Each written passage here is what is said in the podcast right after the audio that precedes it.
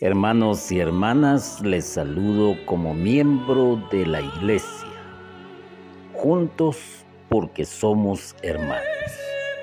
Bienvenidos a esta nueva entrega donde tendremos la oportunidad de reflexionar y de meditar acerca de la palabra de Dios. El tema lleva por título El pueblo quiere un rey.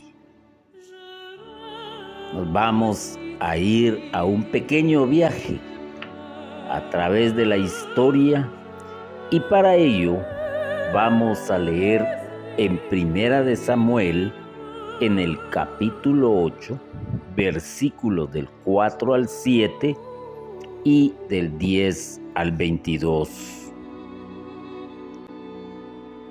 En aquellos días se reunieron todos los ancianos de Israel y fueron a Ramá a ver a Samuel y le dijeron, mira, tú ya eres viejo y tus hijos no siguen tus ejemplos.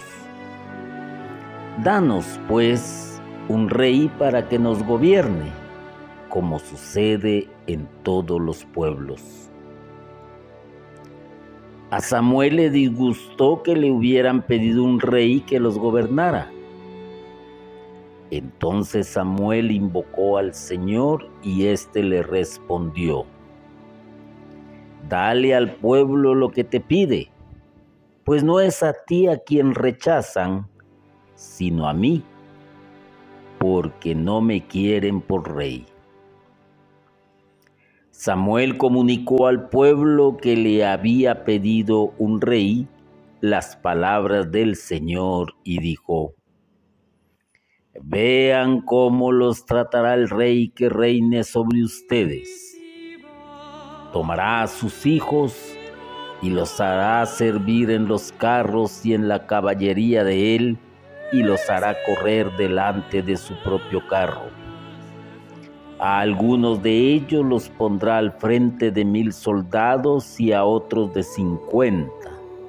A otros los obligará a labrar y cosechar sus tierras. A otros los hará fabricar armas para la guerra y aparejos para sus carros.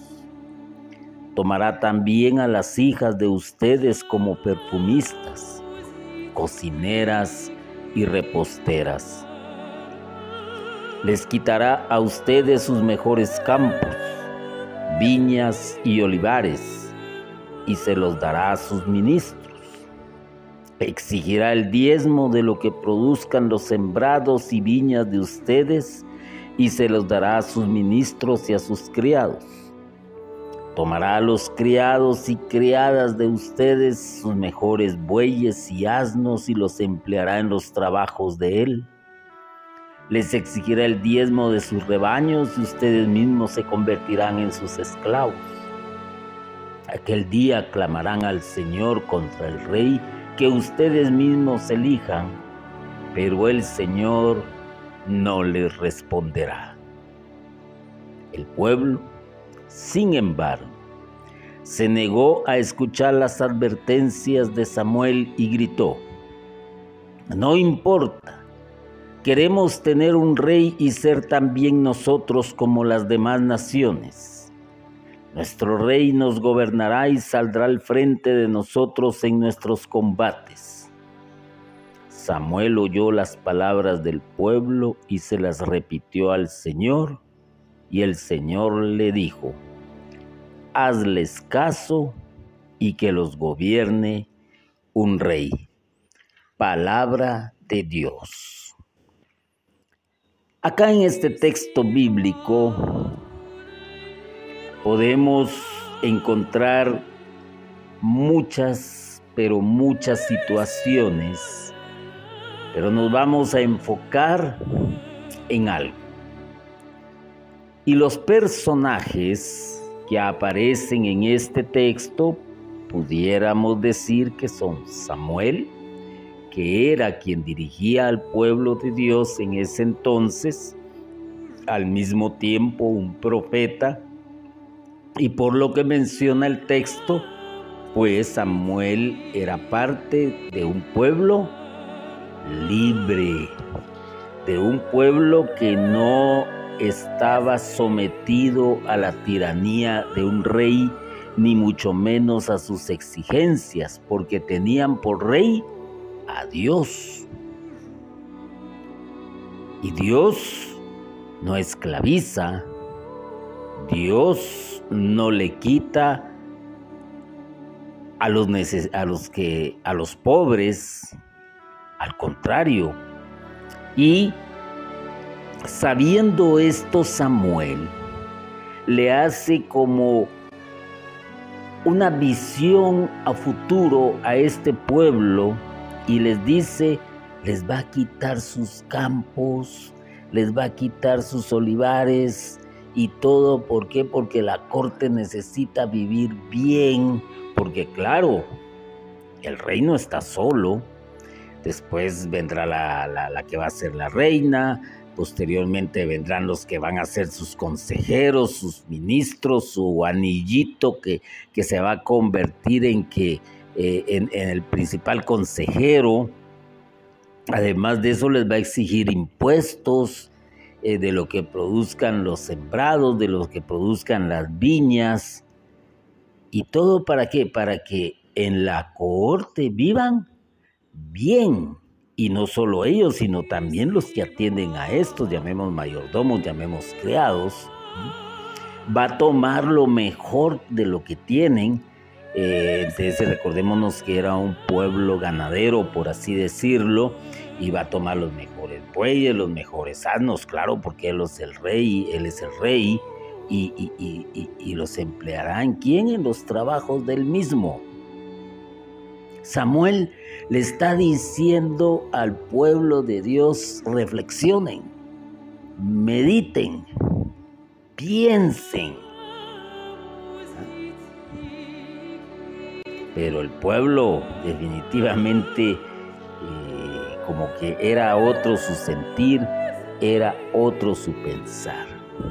Y claro, pues en esto se cierra una etapa en lo político y en lo social de Israel. Empieza la etapa del reinado, de los reyes. Al final del periodo de los jueces y el comienzo de la monarquía. Para que nos ubiquemos un poquito, recordémonos que antes pues habían jueces. No había, por así decirlo, un gobernante. Los jueces se encargaban de, de dictar lo que fuese necesario para que todos caminaran en armonía, para que todos caminaran en paz, para solventar alguno que otro problema que se pudiese suceder. Y habían únicamente jueces, pero esto se acaba. Esto se acaba. Y dentro de esto pues Samuel, que era uno de ellos, independientemente también de ser un profeta, los reyes representan, Samuel se los hace ver, y representan impuestos y servidumbre.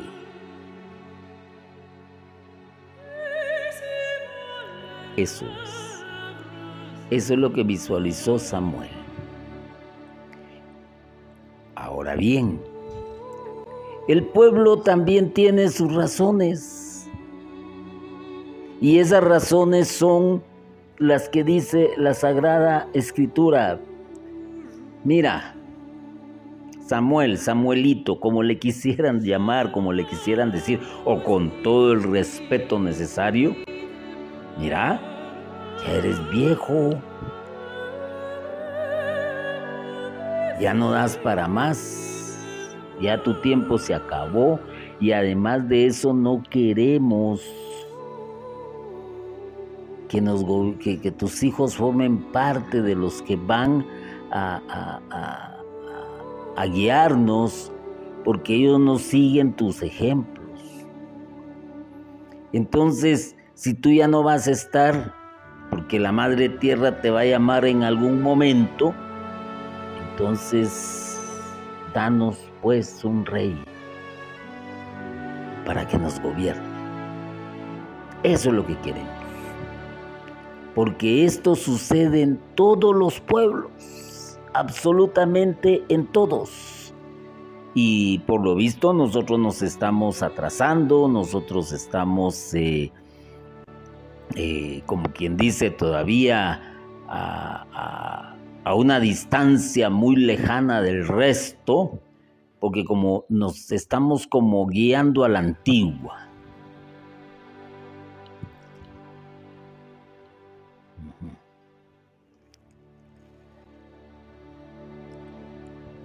Samuel les comunicó lo que pensaba y el mensaje de Dios. El pueblo, aquellos que se levantan, aquellos que erigen líderes, representantes, que, que forman un pequeño grupo que representa un montón, o bien que puede ser en un momento dado que todos se junten Y a pesar de las advertencias, a pesar del mensaje que reciben, se niega a escuchar las, las advertencias de Samuel. Se negaron, rechazaron totalmente el pedido, eh, no el pedido, sino lo que Samuel les estaba diciendo con lógica y razón. Miren, ustedes no son gobernados como los otros pueblos que tienen reyes, porque su rey es Dios. Pero a Dios no lo pueden ver, no lo pueden tocar y no lo pueden oír. Lo ven por medio de los seres humanos que le representan en la tierra. En este caso, pues Samuel es uno de ellos. Pero ellos ya no quieren eso. Ellos quieren un rey ¿ah? a quien puedan ver, a quien puedan seguir, a quien puedan sentir, a quien puedan palpar. Y entonces la respuesta de ellos es tajante a pesar de las advertencias. Dice, no importa. No importa. Nosotros lo que queremos es tener un rey. Y ser también nosotros como las demás naciones. Queremos un rey que nos gobierne y que salga al frente de nosotros en los combates. Recordémonos que en ese tiempo pues todavía era eh, la vida del ser humano sobre la tierra, era una vida hasta cierto punto primitiva y al mismo tiempo pues vivían en constantes guerras, ya sea unos por obtener lo que el otro tiene o el otro porque simplemente se le antojó para ampliar sus dominios, invadir a otros pueblos, socavarlos en su cultura, eh, apoderarse de sus mujeres, apoderarse de sus tesoros. Vaya usted a saber, pero esa es la historia de la humanidad. Y entonces querían un rey visible, un rey que saliera valiente, poderoso, con su ejército, con su espada, con su escudo, con sus carros de guerra, con lo que tuvieran, a defenderlos y a luchar. Porque según ellos Dios no hacía eso. Bueno, según ellos. Pero ya estaban cansados. Querían igualarse a los demás. Y el otro personaje que interviene en esta historia es Dios. Aquel Dios que parece ser que todo el tiempo está en las alturas, que parece ser que no es capaz de bajar a la tierra y de entender las necesidades del ser humano. Y que todo el tiempo va a necesitar representantes, embajadores, pues Samuel, al, ver lo que eh, el pueblo le pedía, eh, pues indudablemente hizo lo que hace todo aquel que está entregado a, la voluntad del Señor y invoca al Señor, o sea, a Dios. Dios le escucha porque escucha cada uno de sus hijos, Dios le escucha.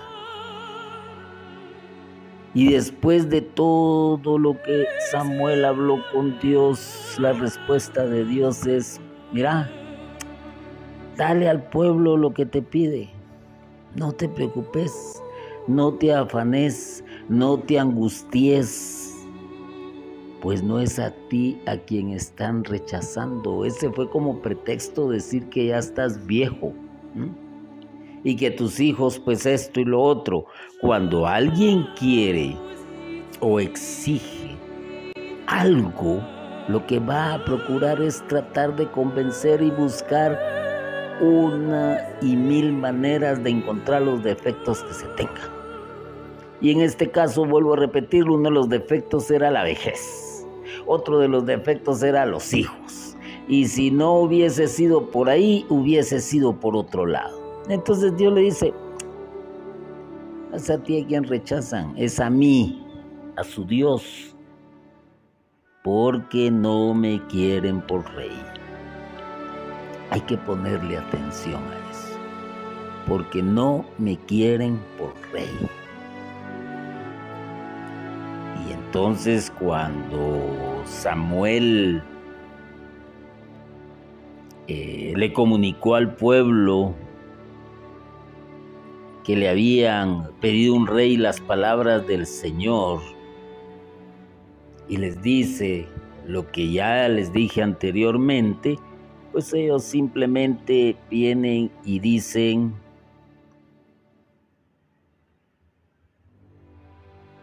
que no, entonces,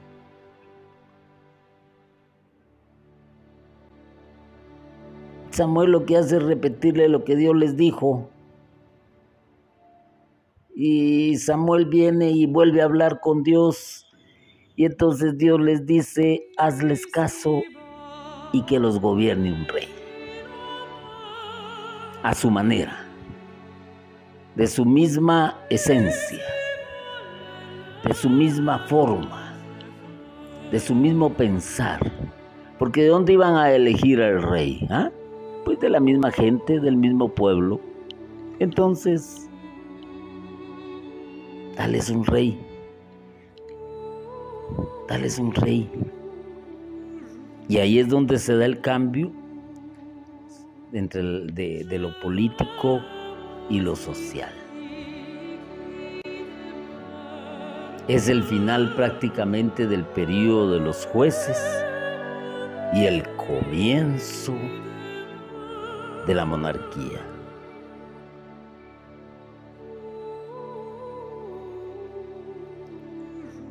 Es difícil a veces eh, entender lo que el ser humano eh, quiere.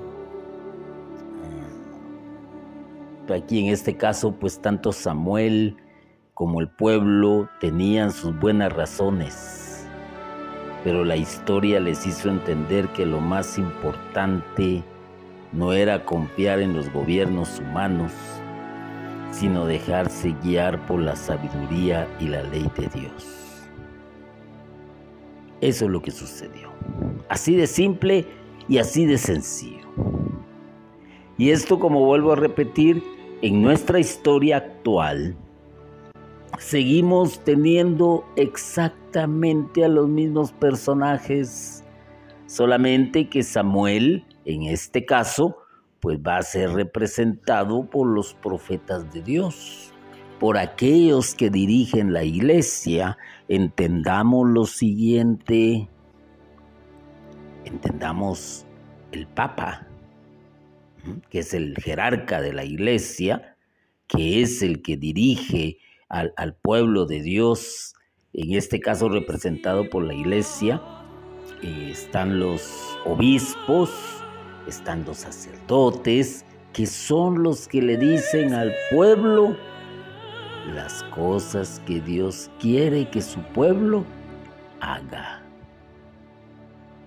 Y sin embargo, el pueblo, que somos prácticamente los laicos, ¿ah? el gran rebaño, aquellos que servimos en la comunidad parroquial, aquellos que estamos injertados a un movimiento, eh, llámese como se llame, aquellos que eh, pertenecemos a una comunidad de base o pequeña comunidad, como se le quiera llamar también, pero que es un grupo, ese pueblo parece ser que todo el tiempo está inconforme. Está inconforme con la manera en que se dirige la iglesia y tanto hoy en día pues eh, eh, muchos están pidiendo cambios muy fuertes en la iglesia que se pueden alejar del mismo espíritu con que la iglesia fue fundada por Jesucristo. Además de eso, pues hemos estado viendo que lamentablemente el pensamiento del ser humano sigue siendo eso, eh, ver por sus propios intereses, ser egoístas, ser eh, justicieros, aplicar la justicia, eh, murmurar, etcétera, etcétera. Y esto va socavando y, y entonces nos encontramos ante la realidad de un mundo que el ser humano, en lugar de buscar y querer tener por rey a Dios, Pone por rey a cualquier político porque al final de cuentas son los que gobiernan. Hoy ya no vivimos en aquellos tiempos en que existían los reyes y los reyes eran los mandamases de cada país. No, hoy son los llamados presidentes eh, de la república de cada país. Hoy son los llamados, eh, llamémosle así, eh, otros que se aprovechan de una situación y, se, y gobiernan durante años y se convierten en dictadores eh, y que van llevando cada vez más a los pueblos a la miseria y a la pobreza. ¿Por qué? Porque esto también lo estamos viendo nosotros y el pueblo sufre las consecuencias de elegir a sus gobernantes y poner su mirada en los gobernantes, llevarlos al poder ¿Para qué? Para que los esclavicen, para que después se roben todo, porque prácticamente es lo que sucede y no hay una diferencia. Eh, se carga de impuestos al pueblo. ¿ah? ¿Y qué es lo que se le devuelve de esos impuestos? Absolutamente casi nada.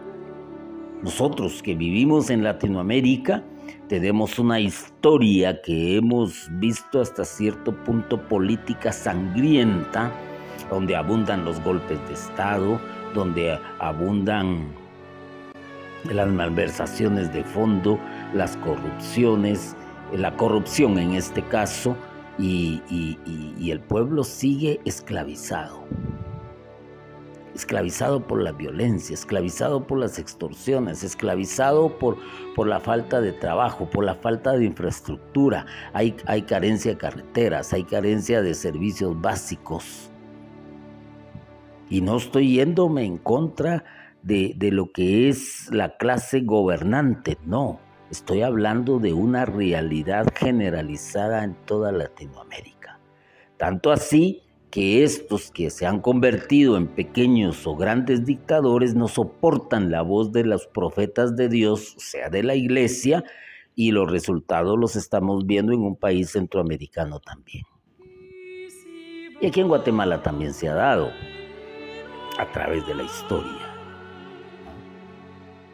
Pues cuando nos vemos en esta situación, volvemos a caer en la melodía pegajosa de las cancioncitas de los políticos, en las melodías pegajosas de, los jingles, como así se les llama, eh, también de toda la sarta de mentiras que les de ofrecimientos que hacen por medio de videos, hoy se han aborazado y, han prácticamente inundado las redes sociales ofreciendo esto, ofreciendo lo otro, pero el pueblo no aprende porque debe de buscar por rey no al ser humano, sino a Dios. A Dios. Pero ahí está, se dejan asombrar por un pequeño regalito, eh, les, eh, se dejan asombrar porque a quienes a veces les dan bisutería, oropel. Latón disfrazado de oro, a cambio de qué? A cambio de un voto. Y cuando ya están en el poder, si te he visto, ni me acuerdo.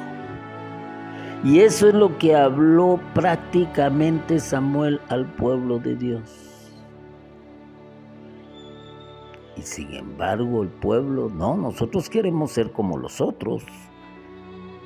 Queremos ser como ellos.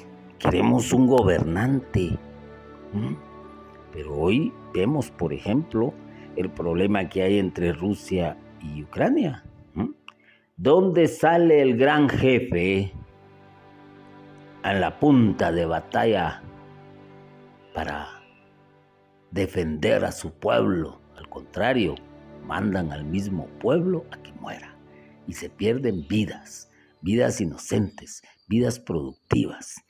Y si lo vemos desde otro punto de vista, el ser humano ya no quiere tener por rey a Dios, ahora quiere tener por rey al dinero, a la tecnología, eh, eh, está eh, batallando cada día por tener, por, por tener ese poder que necesita para poder dominar al otro, para poder esclavizar al otro. Eso es lo que anda buscando. No le importa el Dios. Ahorita, o más bien dicho, en estos tiempos, en que el mundo sufrió eh, la situación de la pandemia, donde se perdieron también vidas valiosas a causa de este virus y los hospitales no se dieron abasto, eh, no había vacuna disponible, no se había descubierto, hubo necesidad de que todos pasaran por un encierro que les vino a desnudar, les vino a, hacer ver una realidad, se perdieron fuentes de trabajo, muchas empresas cerraron, otros tuvieron que dar un giro drástico si querían mantenerse. Y sin embargo, cuando ya hay libertad, en lugar de haber meditado, de haber reflexionado, sobre qué es lo que realmente eh, tenían que hacer, que era una especie de retiro para reencontrarse con su creador. No, salen cual caballitos despotricados a los placeres del mundo. Vemos bares llenísimos de gente, discotecas llenísimos de gente, vemos también los prostíbulos, vemos todo aquello que implica los vicios, se han incrementado los accidentes a causa del consumo de alcohol u otros estupefacientes, se siguen perdiendo vida por ellos, sigue habiendo eh, violencia, eh, tanto en los hogares como en la calle, etc. ¿Esto qué quiere decir? Que el pueblo no tiene por rey a Dios, se tiene por rey a sí mismo y hago lo que quiero, con dinero y sin dinero. ¿ah? Ha perdido prácticamente el pueblo de Dios, el norte por así decirlo, y se sigue equivocando, se sigue equivocando lamentablemente, pero voy a decir algo la historia de nuestra vida nos va a hacer entender que lo más importante no era confiar en los gobiernos humanos ni en nuestros propios instintos, en nuestros propios pensamientos, sino que es confiar en Dios y dejarse guiar por la sabiduría de Dios. Tenemos miembros de una iglesia que cada vez evitan el comprometerse en el servicio de evangelización. No hay tiempo para ello. No hay tiempo para reunirse en comunidad. No hay tiempo para vivir los tiempos litúrgicos también. No hay tiempo para poder organizarse y trabajar en pro de la evangelización. Ah, pero eh, también dentro de esto entra la pasividad de los mismos sacerdotes que también no quieren ya quebrarse la cabeza y trabajar con los laicos, con su rebaño. Y entonces los dejan a la deriva y escogen a uno, a A, B, C, lo ponen en un puesto, este ya se siente empoderado, ya se siente el rey, ya se siente el jeque, se vuelve un pequeño dictador, un pequeño tirano para con sus demás hermanos, de ahí lo cambian de puesto y se larga. ¿Por qué? Porque no tiene el entendimiento y la sabiduría necesaria, ni mucho menos quién es su rey cree que su rey es el sacerdote, cree que su rey es el poder que tiene por el puesto que le dieron. Lamentable. Y estamos viendo también un desprecio de comportamiento en la Sagrada Eucaristía. Teléfonos van, teléfonos vienen, WhatsApp entra, WhatsApp sale, mensaje entra, mensaje sale, más apegados y atentos en una Eucaristía al teléfono, que ahora ya no les importa ni lo que dice el sacerdote, ni el momento litúrgico, ya no les importa quién está a la par, sino importa quién está conmigo en el teléfono y me tomo una selfie, miren, estoy en misa o tomo, envío una foto de alguna actitud de alguna persona que está en el templo. Eh, ¿Qué está haciendo el ser? Se está dejando gobernar por sí mismo, de acuerdo a su pensamiento, de acuerdo a su criterio, sin tomar en cuenta quién es su rey y las consecuencias, quién las irá a ver, pues él mismo. La historia se lo dirá, tuviste razón o te equivocaste. Dentro de esto, pues también podemos ver que no todo es negativo, pero que tampoco todo es positivo. Esa es otra realidad. Entonces, si tú quieres un rey, ahí lo tienes. Es Dios, es Jesucristo, Rey de Reyes, Rey del universo. Es el que te da realmente lo necesario, no es el que te viene a trasquilar, no es el que viene a aprovecharse de tu dinero, de tu trabajo, de tu salario, no, no es ese tipo de rey. Es aquel rey que cuando ve tu necesidad te envía los ángeles necesarios para que puedan auxiliarte eh, en el justo momento en que es necesario, no de acuerdo a tu deseo y a tu voluntad, sino de acuerdo a lo que Dios quiere para ti. A veces es difícil de entenderlo a veces es difícil de entenderlo. Pero aquí también Dios, en el texto que leímos, te da una gran idea de la, de lo, de la libertad que te proporciona. Él se pudo haber impuesto. Aquí se hace lo que yo quiero. Y yo soy su Dios y yo seguiré siendo su rey. ¿No? Déjenlos.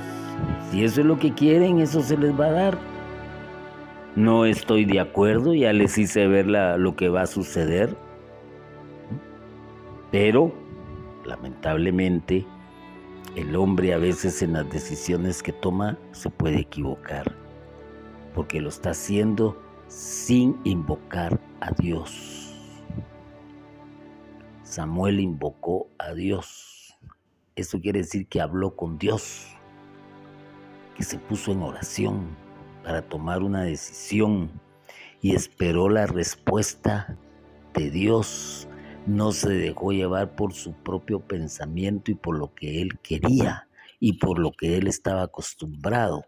Se dio un cambio político, se dio un cambio social y todos los cambios duelen.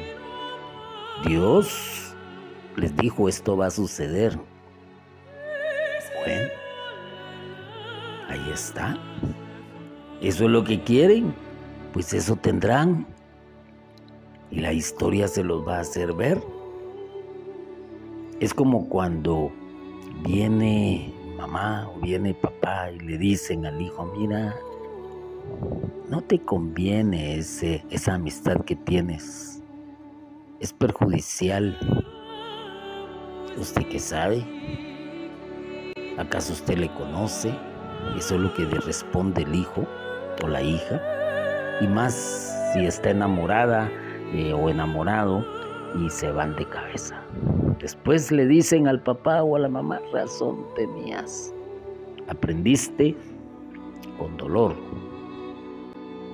Y lamentablemente en la historia de la humanidad se aprende con sufrimiento y a veces con sangre y a veces con muerte. Dios no quiere eso para su pueblo. Dios no quiere que elijas por rey a aquel que te va a defraudar, aquel que te va a traicionar, aquel que te hace falsas promesas, aquel que solo te ve como un objeto, como un peldaño en una escalera para ir subiendo, aquel que te va a quitar lo poco que tienes, aquel que te va a exigir que le des y que le des, porque tiene que mantener eh, todo un Estado, porque tiene que mantener todo una burocracia, toda una burocracia, ah, porque quiere hacer rico al pariente, quiere hacer rico al ministro, quiere hacer rico al, que le sirve, al mayordomo, al sirviente, al, al que siempre le dice amén, amén, amén a todo. Ese no es el rey que tú necesitas. Tú necesitas un rey que te cuide, un rey que te valore, un rey que te eleve, un rey que te, que te auxilie, que cuando estés en pena, en angustia, eh, en sufrimiento, te provea, te dé. Pero como somos tan materialistas, eso es lo que nos está sucediendo en este tiempo. Hemos perdido la fe. Hemos perdido la fe prácticamente. Muchos pueden decir, yo tengo fe porque creo, momento, no es lo mismo, es totalmente diferente. La fe es otra cosa. Ya, también no vamos a, seguir con la misma cancioncita de, de, tener fe es creer en lo que no se puede ver, ni en lo que simplemente se espera, no. Tener fe es acción. Tener fe es demostrar por qué tengo fe. ¿Por qué lo digo? Entonces queda esta breve reflexión para que tú pienses quién es tu rey. ¿Un rey humano? ¿O un rey celestial? El que te dio la vida, el que te ofrece la vida eterna, que no te va a fallar.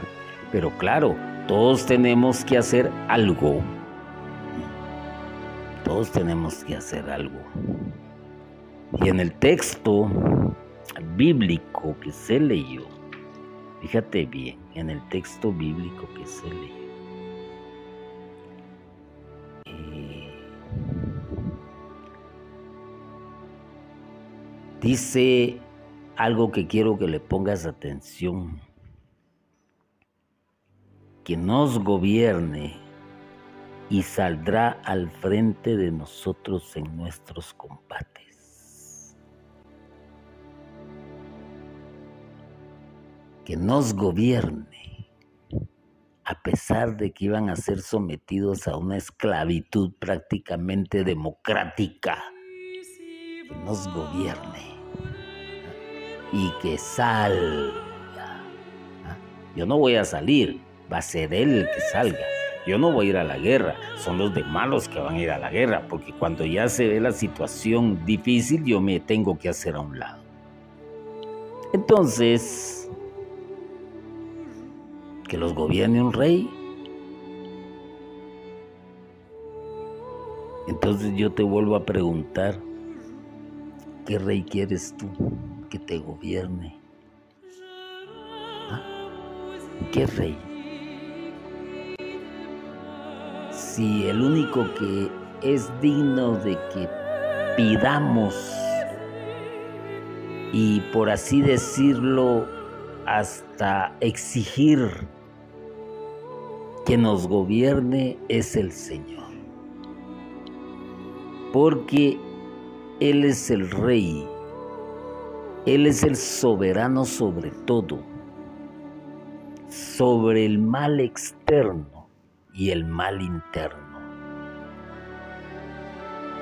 Y lo que es peor, el mal interno es el que nos tiene paralizados. Somos peores que un robot. ¿Ah? Somos peores que cuando nos quedamos en internet. ¿Ah? Te paralizaste. Ya no sabes qué hacer. Qué angustia, qué desesperación. No me puedo comunicar.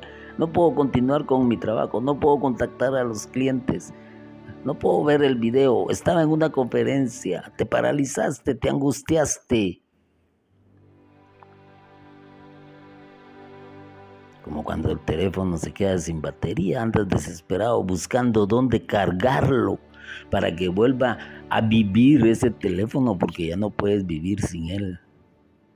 Ah, pero no eres capaz de recargarte con la Sagrada Escritura, con la palabra de Dios. Ah, se te pierde la Biblia. Te quedas sin Biblia, te da igual, ni la extrañas. Triste.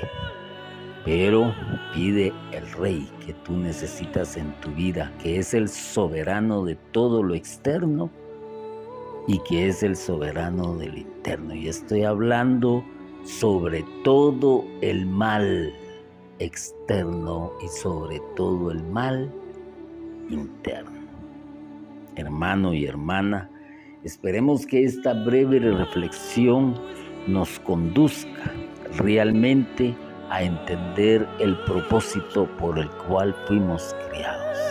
Y que si tú quieres ser gobernado en el amor, en la paz y en la justicia, tienes que buscar al Rey y ponerte a su servicio. Y sin temor, Ciertamente muchos han desprestigiado la imagen de lo que es Cristo y de lo que es la iglesia y solamente se han aprovechado para llevarse grandes cantidades de dinero a sus arcas transformadas en diezmo, donde ellos viven re bien y los demás viven en la pobreza. Pero ellos son los únicos culpables y hasta cierto punto también tú, porque a pesar de ver una realidad, es el tipo de rey que quieres. Pero el verdadero rey no te va a quitar, no te va a desamparar y no mucho menos te va a abandonar. Bendito y alabado sea Jesucristo por siempre. Amén.